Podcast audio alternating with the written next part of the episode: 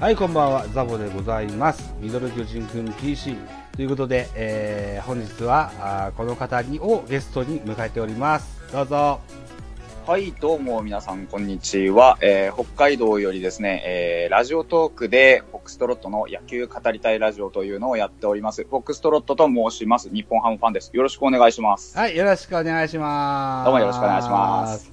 フォックストロットさんも、あれですよね、あの、はい、毎日の、あのー、配信は長い何ヶ月続いてるんですか？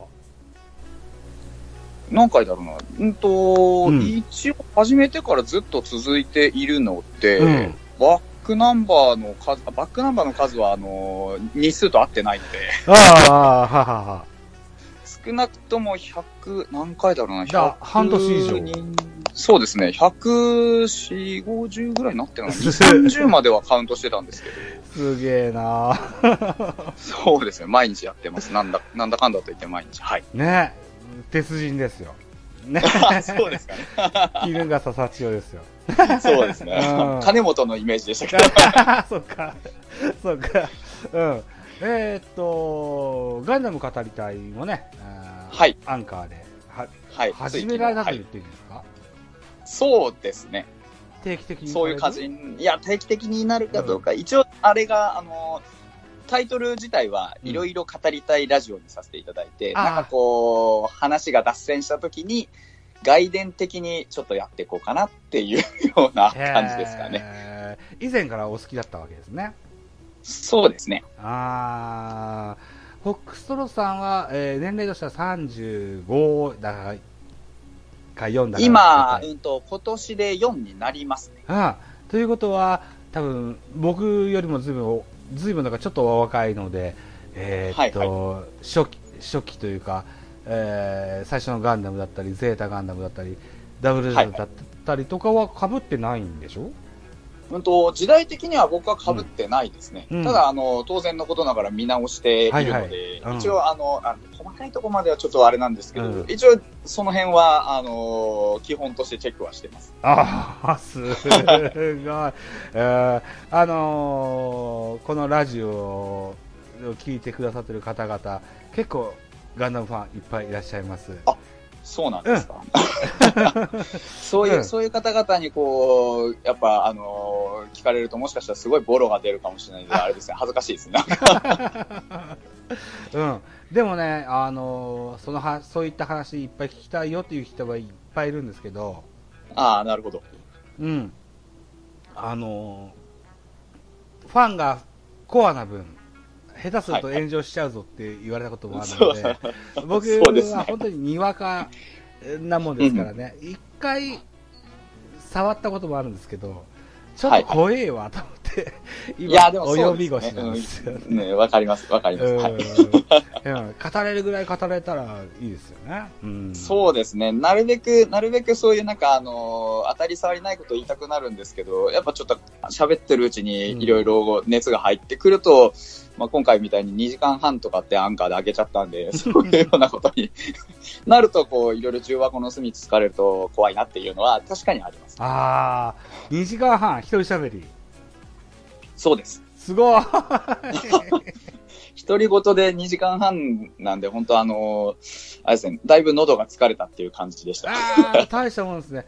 はあ、改めて僕またアンカーをインストールして聞きますね、それね。あ、はい、ぜひ、あよろしくお願いいたします。そんな、本当に、本当にそんな大したもんでないんで、あの、暇な時にざっと流していただける程度で全然大丈夫です。ああ、ですか。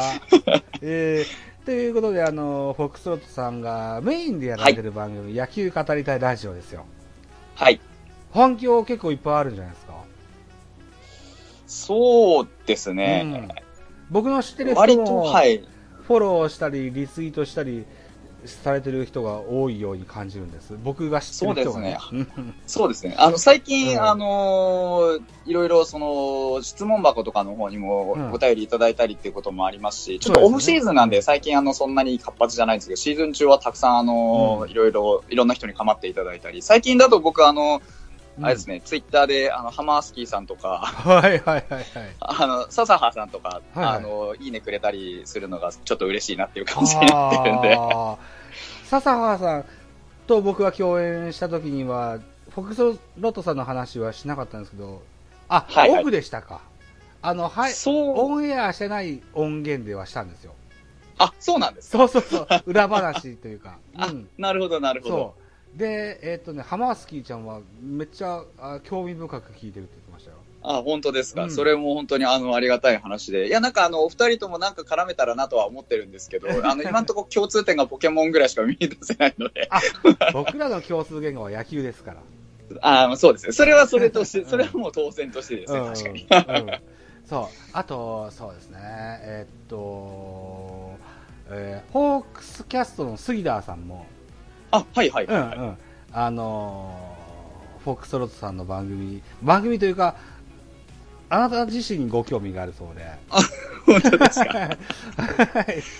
なんかでもツイッター僕フォローさせていただいたような気がするな。ああ杉田さんと、あと、うん、薩摩若隆さんもフォローさせていただいたかな。はい。と思います、あの、フォローいただいた、あの、なんか、あの、それこそザボさんの番組とか、いろんなところで、うん、あの、お名前伺ったことあるなっていう喋り手の方は基本的にフォローバックしてるんで。おおすごいっすね。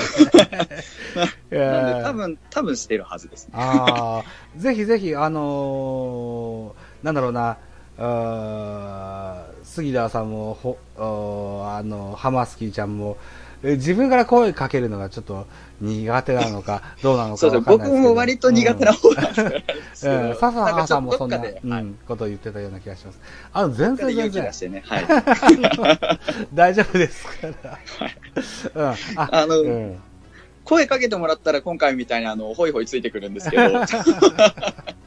そう、だからね、あの、杉田さん曰く、いつか僕はゴールデンウィーク前後ぐらいにやったパ・リーグ座談会みたいな、あの、はいはいはい、企画をや、僕に、僕にやらせて、杉田さん乗ってくるから、あの、いろいろいっぱい人を呼べとか言われたんですけどね。まあまあ、そういった機会があれば、ぜひ乗ってやってほしいと思います。そうですね。はい、はい。はい、ぜひぜひ。はい、はい、はい。お誘いお待ちしてます。うん。さあ、じゃあね、今日のメインテーマいってみましょうか。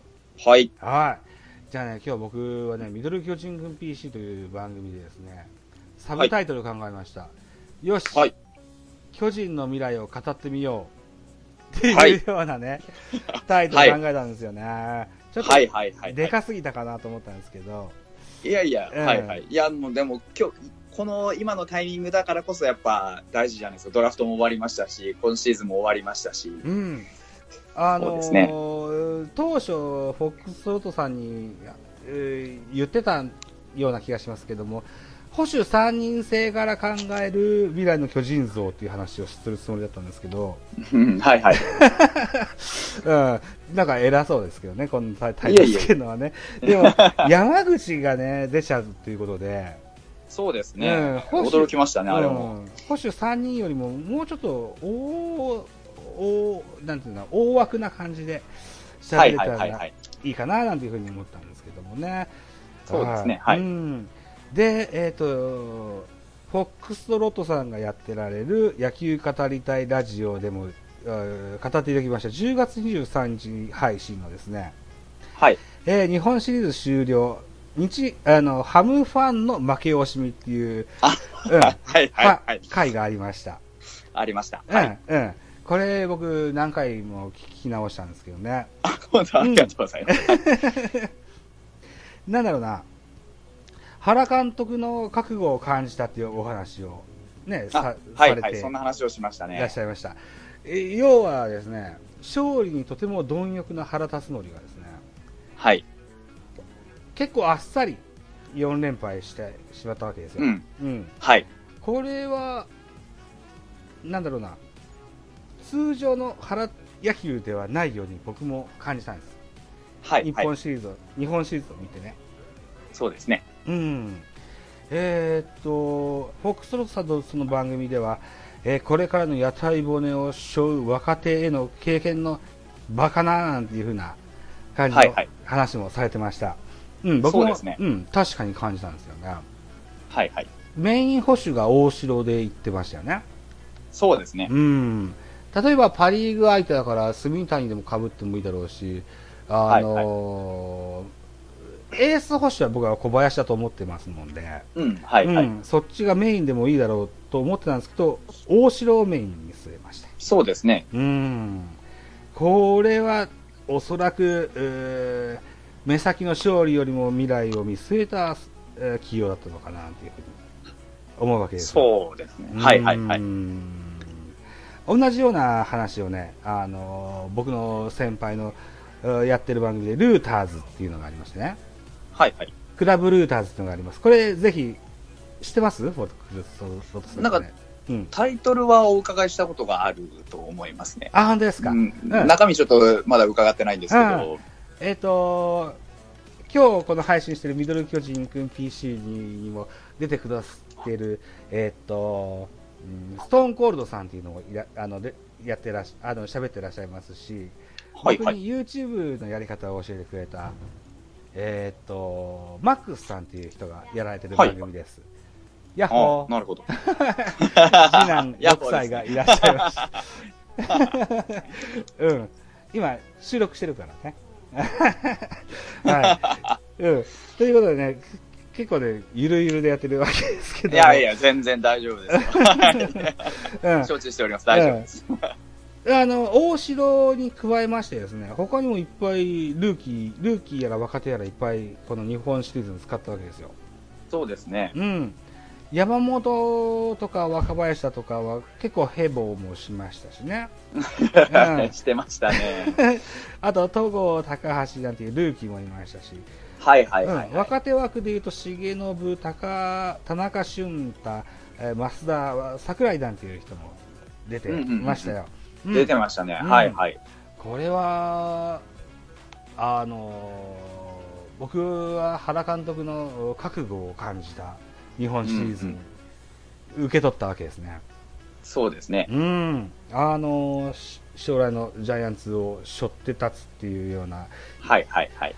うん、こんな日本シリーズの場を育成の場に与えていいのかどうかは別にして、原監督がそうそう、はい。うん、そう思っていったのかななんて思うんですけども、で、フォックストロットさんもそんな印象、そう、ズバとは言ってなかったけども、それをほのめかすように喋ってられました。そうですね。うんうんそうですね。何か感じたこと僕はも、そうですね。やっぱあの、本当にガチガチで勝ちに行くんだったら、多分もっとその、実績あるメンツというか、まあ、あの、ダイレクトに言えば、戸郷がボンって出てくるようなことも多分なかったと思うんうんでよね。よね。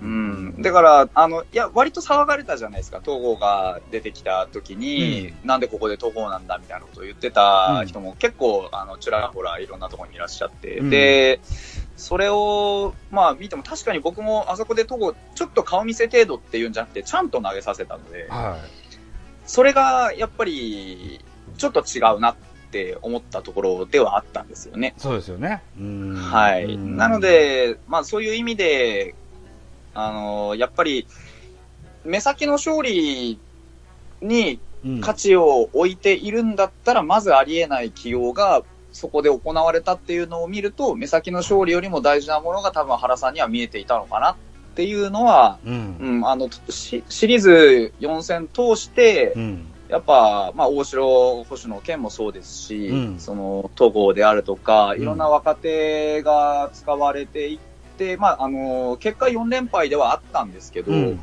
まあ、種まきにやっぱり使ったんじゃないかなとは思うんですよね。そう、うん。で、僕にも映りました。はい。はいはいはいはい。えっとですね、次男が今2階に上がったんですけども、ドア開けっぱなしで上がったので、ちょっとドア閉めてきますので、ちょっと、はい。ちょっとだけ待ってくださいね。大丈夫です。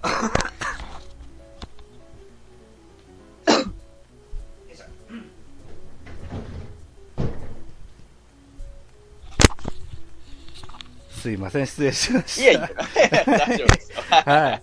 ということでですね、うん、日本シリーズはあっけなくこう4連敗をしてしまいましたが、そうですねうん、ジャイアンツに関して言えば、あのーなんだろうな、とりあえず毎年優勝目指すんだはい、という球団ですよ。うん、そうですね。うん、これそういった日本シリーズを育成の場に置けるのもジャイアンツぐらいしかないのかなとか 思ったりもするんですよね。た僕はう、ん。なんかあの、勝てないって思ったわけでもなくて、うん。多分少なくとも初戦は間違いなく勝ちに行ったんだと思うんですよ、僕は。うん、わかります。で、まあ、うん。山口を立てて、うん。まあ、ああいう試合にはなりましたけど、ううん。ん、なん。か、あれの初戦を取ってたら、もしかしたら、うん。全部勝ちに行くつもりだったかなっていうのと、うん。あと、うーん。と、ちょっとこれは本当に僕の想像なん。ですけど、はいはい。おそらく原さん1年目ってここまで来れると思ってなかったんじゃないかなと思うんですよね。はあ、うん、で、原さんが、うん、ここの、その、要は、1年間通してやったときに、うん。まあ最低限の目標として、うん、まあリーグ優勝よりかは、もしかしたら多分 A クラスまでまあいければとりあえず大丈夫かなぐらいにシーズン頭に思ってたとしたら、うん、まあ、あのー思いがけずうまくいって優勝して、うん。で、日本シリーズまで取れるかっていうとそこまでじゃないなっていう感じにもなんか、あのー原さん自身がもし思ってたとしたら、うん、なんかなんとなく今回のその4戦を、うん、まあ、種まきに使うっていう発想がもしかしたら出てくるのかなともう。ん、思ったんですよね、ちょっと。うん、だから最低限の目標は、原さんとその巨人の首脳陣の中で、うん。一応その達成できたんで、うん。一応ボーナスステージじゃないですけど、うん、うんそんな考え方も、まあ、なきにしてもあらずかなとは思うんですけど、まあ、絶対口外はされないと思うんですけど、うん、なんかそんなような気も、本番はもう来年、再来年だっていうようなぐらいの割り切りには見えたかなっていうのは、うん、ちょっと考えすぎかなっていう向きもあるんですけど、いや、でもそうだと、あの、僕、同じような意見を持ってましてね。はいはい。あのー対戦前夜は多分データや何やいろいろこう広げてですね、対策を立てるわけです、だと思うんです。で、はいえー最善の策はこうだろうというのは、なんとなく立てると思うんですけども、うんうん。うん、初戦でそれが大こけしたら、これはずっ全部大こけするんじゃないかって思いますよね。そうですね。ううんん。だから初戦は本気で、あの勝ちに行くつもりでやったとは思うんですけども、はい、はい。やっぱデータ通りこうなるのかななんていうふうな、うん、そうですね。本当そうだと思います、うんデータ通りこうなっちゃうよなっていうような感じはありましたね。うん、じゃあ、じゃあ、小林はとても素晴らしいキャッチャーだけども、打撃はどうなんだ、うん住谷もどうなんだって。いうことになると、やっぱ大城に、多分来年以降も大城がメインになってくるんじゃないのかなっていうふうに印象もあったりもするんですよね。なるほど、なるほど。うん。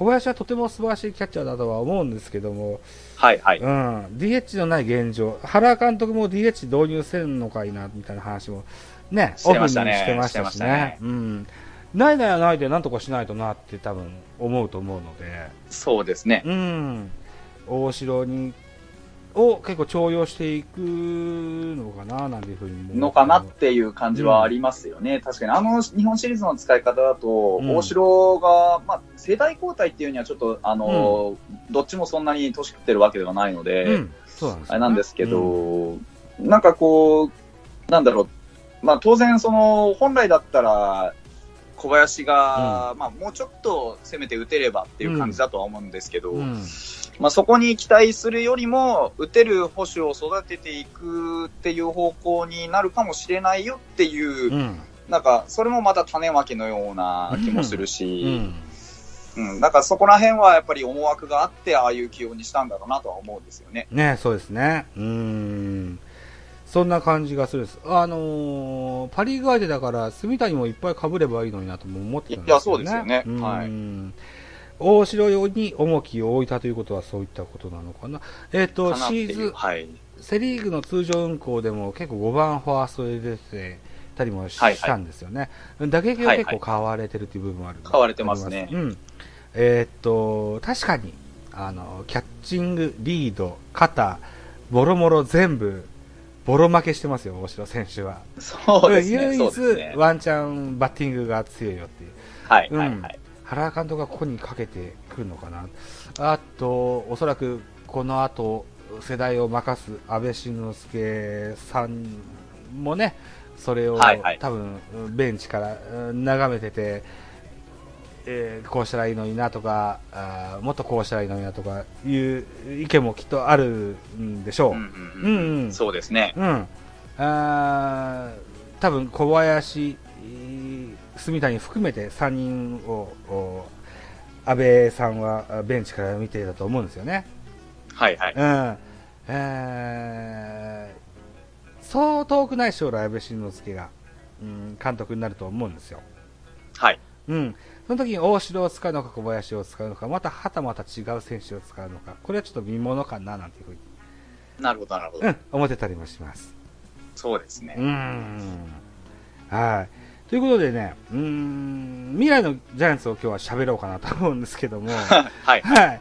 えっ、ー、とね、山口俊という、えー、今年15勝したピッチャーが抜けてしまいます。はい、そうですね。うん。山口なんか取るかな、メジャーとか思ってたら、はい、5球団ぐらい興味があるんですってね。あの、スプリットを使えるっていうのはやっぱり割と大きいかなと思うんですよね。うん、落ちるボールの精度自体は、うん、あの、まあ、かなりいいものを持ってると思うので、うん、それがちゃんと投げられるのであれば、あの、なんですかね、こう大崩れするというよりか、なんか、なんだろうな、使い物にならないってことはまずないのかなっていうような感じはします。なるほどね。はでもエースになるかどうかはちょっと微妙かなとは思うんですけど、ローテーションの、まあ、2番手、3番手を、まあ、うまくすれば争っていくようなピッチャーにならなくもないんじゃないかなっていう。うん。うんなるほどね。ああ。山口が巨人からメジャーリーグの、まあ、とあとある球団に入ったとして、はい。日本の会社のスポンサーつきますかね？ああ、どうなんですかね。ジャパンマネー的なところで言うと、うん、山口にくっついてくるマネー、そんなでかくない気がしますね。そうでしょ？うそうですね。純粋に戦力って感じになるんじゃないかな。うん、うん、そうですよね。はいはい。と思ってね、取るとこないんだろうなと思ったら結構いたのでね、びっくりしたんですよね。そうですね。そういった前例ができたことで、来年菅野の話が出てましたね。はい、出てますね。そう、そうですね。山口がいけるんだったら菅野がいけない道理があまりない。そうですよね。そうですね。菅野いっちゃうかな？どうかな？どうなんですかね。菅野自身が、うん、まあメジャーに興味があるのかっていうのも含めて、うん、まあ今年の成績が、うんまあ、来年どれくらい改善するのかっていうところも、割と、まあ、ポイントになってくるかなとは思うんですけどね。そうですよね。うん。はい。どい体の具合がどんな感じなのかってことですよね。そうですね。まあ、明らかに何か不調を抱えて今年はずっと、うん、あの、稼働していたので、うん、何かその根本的に、その体の何か原因が取り除かれたりして、来年、うまくいくのであれば、まあ、ジャンプアップする可能性も、まあ、なくはないのかなっていうのは。うん。うん。そうですよね。えー、そうですね。基本的に、菅野のこの、メジャー志向っていうのは、高橋由伸監督時代には結構ポロポロ出てたんですよ。コメント的にね。で、はいはい、原監督が就任した時に、それが一旦収まったわけですけども。はいはい、はい。おじさんがこらって言ったのかな。うん、あでもまあ、そういった前例ができたので、まあまあ、これも、止められないことなのかな、なんていうふうにも思うわけですよね。そうですね。うん。うん、で、じゃあどうするのかっつって、FA、今回ですね、はい。FA、二人に振られたわけです。そうですね。ジャイアンツね。鈴木大地、美馬と。美馬ですね。はい。だから、大地がロッテ、美馬が楽天ですよ。交換トレードみたいな格好に。うん、そうですね。あれもなんか不思議な形に収まりますけど。なっちゃったんですけどね。まあでも、FA の歴史を紐解くと多分一番取ってるのがジャイアンツなわけで。そうですね。そうですね。んジャイアンツのうん一人勝ち時代が終わったのかななんていうふうにも思ったりもするわけですはいね。うんやっぱりこう、FA 権を取って、えー他球団に評価を聞いてっていう風になると、やっぱり控え選手だった人がレギュラーポジションを求めてだとか、はい、はい。うーんローテの谷間だった人がローテの中心にだとか、そういった意味合いはいはも大きくあるとは思うんです。お金だけじゃないんだろうなっていうような、そうですね。ねはい。印象も強く持ちました。うん。ね鈴木大地、うん、鈴木大地にしても、美馬にしても、僕はジャイアンツにとっては、特にさほどとは思ってたんですけども、はい、はい、うんはい。いや、僕も実際その、うん二人に、まあ、動くだろうなとは思ってたんですけど、うんうん二人とも、巨人の、その、まあ、あの、今ちょうどそういうテーマなんであるんですけど、巨人の未来にとってそこまでいるかなっていうような投手であるっていうのは、うん、まあ、どうなのかなっていうのは、特に美馬に関しては、あの、僕、それこそ自分のラジオの過去回で喋ったような気がするんですけど、その、一年だけうまくいったぐらいの投手じゃないかっていう、僕の中ではそういう評価なんですけど、ううん、ん、なのでそこまでその、高く評価できるほどのものも、まあ、この巨人の投手陣の中にあって、うん。そこまで重要な駒かっていう気もするので、うん、で、鈴木大地に関しては、まあ、実際、器用そうな面はあるんですけど、うん。あの、一応、守備範囲が、守備の、その、つけるポジションがたくさんあるっていう触れ込みではあるんですけど、うん。まあ、ほとんどたらい回しにされてただけなので、あれ あの、つけるよっていうだけでできるとは言ってないので、うん、なので、まあ、そこの、どのポジションをやらすのかっていうところも、まあ、それこそ、巨人さん、ね、若い内野手なんていっぱいいっぱいいるじゃないですか。うん、うん、だから全然そんな、うん、外から取ってきて、その子たちのあの可能性に蓋しちゃうぐらいだったら、もっと使っていった方がいいんじゃないかなって、僕個人的には思うので、うん、うん、だからそこまで、まあ、結果的に、うんと、振られてよかったっていう話はちょっとおかしいとは思うんですけどうん、そんなことはないと思うんですけど、うん。まあ、結果としてはこれでうまく収まった形になるんじゃないかなとは思うんですけどね。うん、収まったは収まったと思うんですね。ただはねい、程よいハードルだったと思うんですよ。ああー、なるほど。乗せり越えるのに程よい。そうそうそう。なるほど、なるほど。そういう考え方もありますね、確かにねうん。ここういう言い方すると失礼なのかもしれないけれども、いや、でも、うん、意味合いはわかります。うん確かに。そうかもしれないですね。うん。大地が、例えば開幕スタメンでセカンドで出たとしますわ。はい、ねはい。で、ゴールデンウィーク前だとか、まあ、交流戦前終わりぐらいに、例えばはいはいはい若林がそれを超えたということだったら、あの、うん FA 選手を超えて自信がついたと。で、来年、再来年。以降のお自信になって、えーレギュラーの、不動のレギュラーになった。なるほど。ミーマに関してもそうで。うん。そうですね。先発のローテの一角で回ってた投手、そのうん見回って投手を追い越して若手が出ていくのであれば、うん。多分ね、僕、野上や大竹もそんな意味合いだったんじゃないのかなって勝手に一人で思ってたんですけどね。なかなかそういう若い選手も出てきづらいっちゃきづらい。あの、出てきてないっていう現状もあるのでね。そうですね。うんまあ、あの、壁が高いかどうかはともかくとして、それを乗り越える選手に期待して取ってきてるっていう、まあ、なんかちょっとあの、うん。なんだろう、今、感想としてはそういう考え方も確かにうん。あるっちゃあるなとは思うんですけど、贅沢な FA の使い方だなっていうのはあるなっていうのは。そうですね。そうですね。うん。うんちょっ、と、あの、僕、普段日本ハムを応援してる身からすると、ああ、そうか、FA ってそういうこともできるんだっていう感じ ですね。うんうん、そうか、なるほどな、そうですね。そういう考え方からしたら、確かに、原さんが4回も出てって、あの、三馬と交渉してたっていう話も、なんか、うなずけるものがなくはないですね、確かに。そうですよね。うん。はい。FA といえば巨人ですね。そうですね、そうですね。原さんがおっしゃってられました。おっしゃってましたからね。うん、そうですよね。えーとなるほどうん、いろいろこう、そう、今日喋るにあたっていろいろこう、資料を作って、あっち行ったりこっち行ったり実はしてるんですけども。うん。えっ、ー、と、じゃあ次、こんな話に行ってみようかなと思うんですけども、今回、はい、あの、15勝して、当初三冠取った山口一瞬、ジャイアンツ抜けることになりました。はい、似た状況が、フォックスロトさんのファンの日本ハムにもかつてあったことがありましたよね。そうですね。うん、2011年ですよ。はい。あの、現 YouTuber のダルビッシュ有さんという方が。そうですね。そうですね。なんか YouTube でワイワイやってますね。防御率1.44、18勝6敗、はい、276奪三振なんていう怪物的な数字で、はい。メジャーリーグに行ったんですよね。はいはい。この年は2011年で日本ハム2位でした。はい。ダルビッシュ、こんな大エースが抜けたら絶対落ちるわと思ってた翌年ですよ。はい。優勝ぶちかましたよ。ましたよね。そうですね。はい。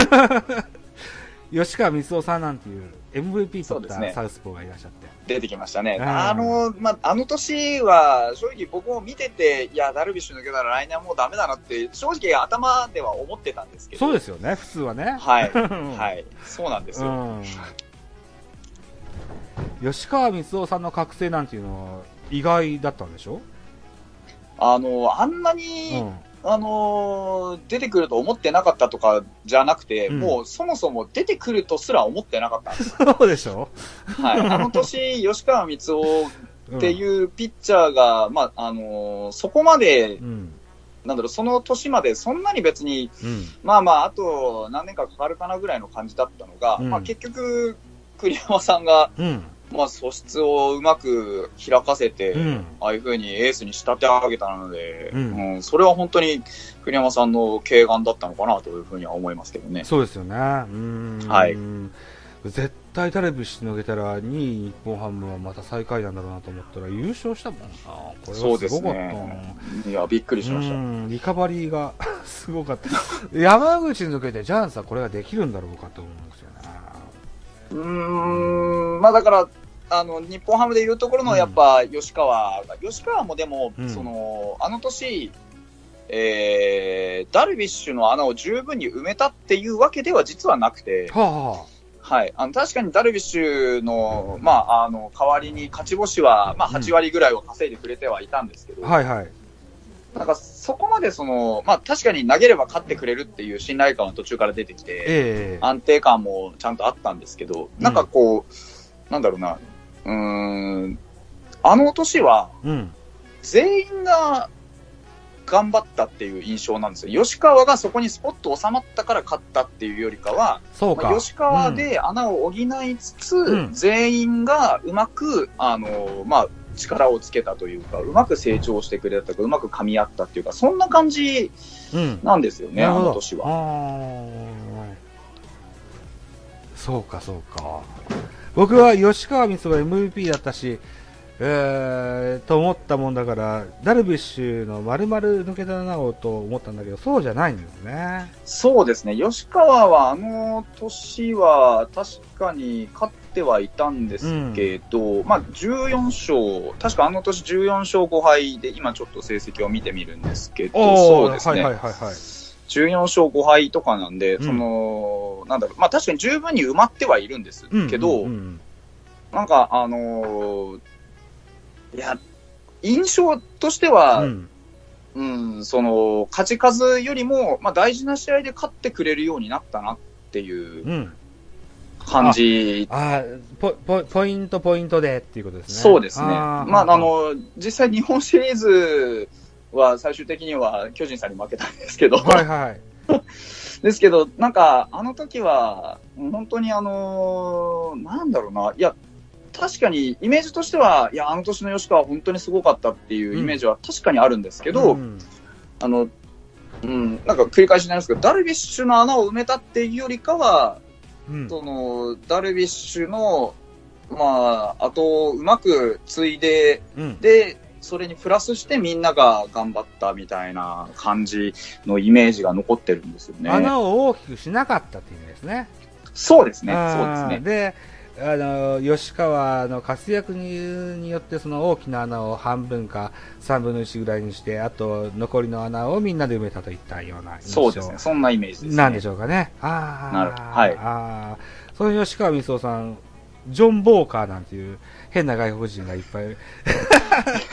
いや、本当に、なんであんなに打たれたのか謎っていうぐらい打たれましたからね。うん、絶対首な外人が日本シリーズで打って、首を1年つなぎ止めましたからね。そうですね。うん、もうびっくりしましたね。あの、あの活躍が、あの、ボーカー、ボーカーのあの活躍が、本当にあの、こっちからしたら不思議だったんですよ。なんであんなに打たれるんだろうって。